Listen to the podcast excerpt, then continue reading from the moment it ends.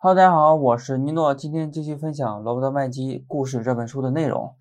今天分享的主题啊，来自于第二章节结构图谱，然后其中的一个知识点——故事设计术语中的幕还有故事。那么之前的几节播客呢，我们分别讲了其中的这个结构，然后事件、场景、节拍、序列。是吧？接下来就到最后几个设计术，最后两个设计术语分别是目还有呃故事。那么我们今天主要讲一下这个场景、序列、目它们之间的一些关系、关系和区别。然后什么是目？接下来就是围绕这个故事开始讲。比如说什么是故事？它里面还提到了一个电影《湖光》，会简单说一下，然后讲一下。故事设计术语中的可逆转性和不可逆转性。那么接下来就是一个故事高潮，然后最后一个话题是如何达到故事讲述的深层目的。OK，这是呃本期的一个大致的一个内容概要。那么正式开始之前呢，先简单说一下这个节目的一些变更。首先是它的一个那个标题啊，还标题。这个播客的名称有了一些变化，因为之前叫艺术自习室，现在改为叫编剧自习室啊。主要是出于两个原因，第一个是，嗯，还想我还想做另外一个播客，也是一个自习室的一个一个东西，叫是叫那个摄影自习室。其实它和这个。最近讲的这些故事、写故事，这些都是属于艺术自习室的内容，但是我不想把它放在同一个播客里面，这样显得比较乱，所以说就细分为两个播播客了，一个是编剧相关的，一个是摄影相关的。OK，那么正式开始。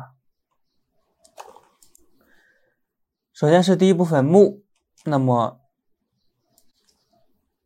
书里面呢，先讲了场景序列还有目它们之间的关系。场景呢，它是以细微但意义重大的方式进行转折。比如说，我们在上一期播客，呃，讲序列的时候提到了第一个场景，第一个场景是它，呃，在负面，呃，这个从负面到正面的一个转折点，是那个自信的。从自信，从充满疑虑，然后到充满自信的这个转折。你看他在饭店准备面试的时候啊，就是充满疑虑，然后试衣的时候，试衣服的时候一筹莫展，然后接到了他母亲的一个电话，这个时候他突然神奇的搭配好衣服，还有装饰品，然后充满自信。所以说，从一个负面到一个正面的一个转折。所以说。所以说，场景是以细微但意义重大的方式进行转折。接下接下来的关系就是，呃，一系列的场景构成一个以适中的、更具冲击力的方式转折的这个序列。那么，一系列序列呢，便构成下一个更大的结构目。这个目呢，就是一个表现人物生活中复活价值情景里的。一个重大逆转的动态单位。然后呢，他还讲了不同场景的区别，是吧？呃，比如说，呃，一个基本的场景啊，它是一个构成序列高潮的一个场景，还有一个构成幕高潮的场景之间的一个区别。它们的区别呢，主要是在于变化的一个程度。更准确的讲呢，就是在于，呃，其变化对于人物的一些影响，比如说，他对人物的内心生活，对人物的一个关人际关系啊，对他实时实事的一个命运，或者是或者是以上这个这些因素的一个组合，那么这些它所具有的冲击力的程度，无论是变好还是变坏。它都是一个变化。嗯，下一个话题，什么是目？那么通过上面的描述呢，就是幕呢，它是一系列序列的组合，它以一个高潮场景为其顶点，导致价值的重大转折，它的冲击力要比所有前置的序列或者场景更加的强劲。呃，后面会详细的讲一下。接下来讲第二个部分，故事。什么是故事呢？呃，它是和木比较相关联的，直接关联。比如说，呃，一系列木，它便构成了所有要素中最大的一个结构——故事。一个故事就是一个巨大的主事件。呃，接下来的这个话题啊，它讲的是电影弧光。电影弧光的产生呢，它是在这个把故事开头和故事结尾中的一个东西进行比较的时候进行产生的。那么这个东西呢，就是人物生活中复合价值的这个情境。它电影弧光的一个作用就是把呃生活从故事开始时的一个情景。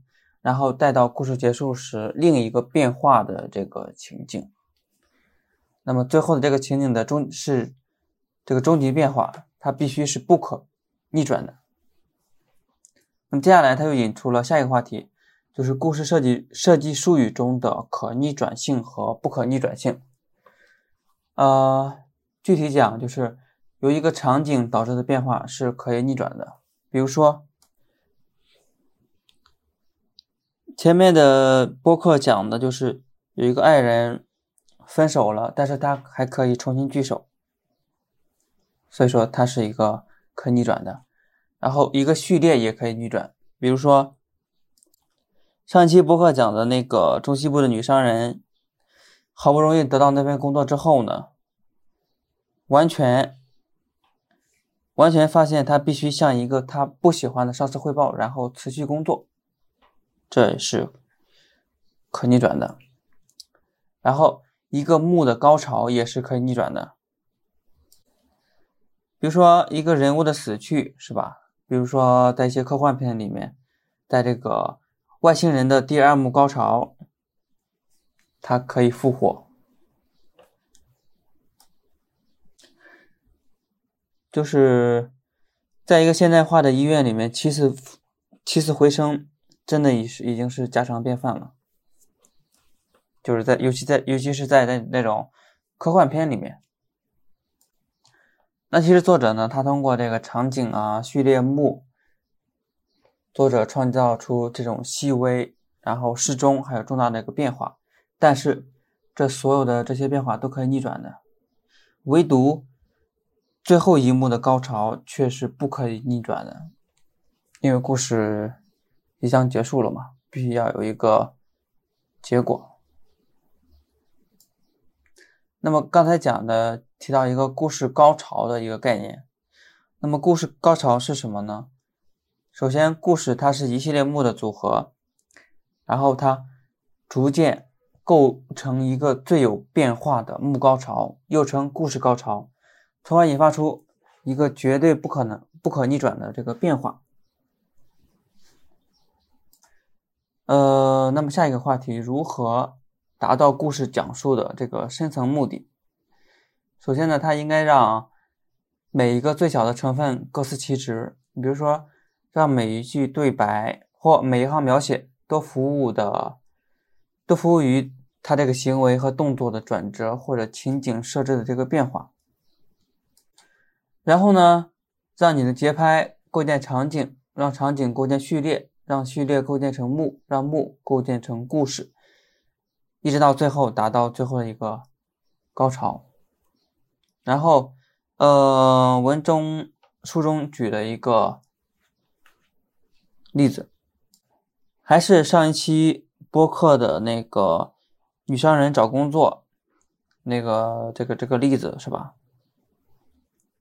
然后在那一系列中有。呃，它经历三个价值转化的场景，然后组建成了一个更大的价值转化的这个序列。呃，具体来讲呢，它将主人公的这个生活从自疑转化为自信，然后从危险转化为幸存，从社交灾难转化为成功的这些场景，组建成了他一个从来没有，呃，不是，组合成他一个他从没有工作，然后转向得到工作的这个序列。然后呢，为了为了让这个故事，呃，它就是它通向故事高潮的整个的讲述过程，闪烁着。电影弧光，然后刚才讲的这个这个序列，它是一个开头的一个序列，然后它会引发出更多的、更大、更多呃更多的一个序列。那么这些序列呢，会将它从没有得到工作转化为公司总裁。那么这这是第一幕的一个高潮，然后这一幕的高潮呢，可以引出第二幕，就是。他公司的内斗，内斗导致他被朋友和同事背叛，然后在第二幕的高潮中，他被董事会解雇，然后驱逐到大街上，是吧？这是第二幕的一个高潮，也是一个重大的一个逆转。然后这一重大逆转呢，把他送到了一个敌对公司，然后他利用。之前在一线公司当总裁时候获得的这个商业秘密，迅速爬上了新公司的这个顶层。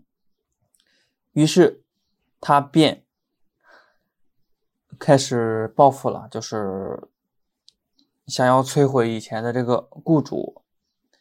那么这些幕呢，他用电影弧光映射了他的一个变化，就是他从影片开始的时候，一个勤劳、乐观、诚实。的专业人员，然后变成了影片结束时一个无情、愤世、嫉俗和腐败的公司大战老手。这是一个绝对不可逆转的这个变化。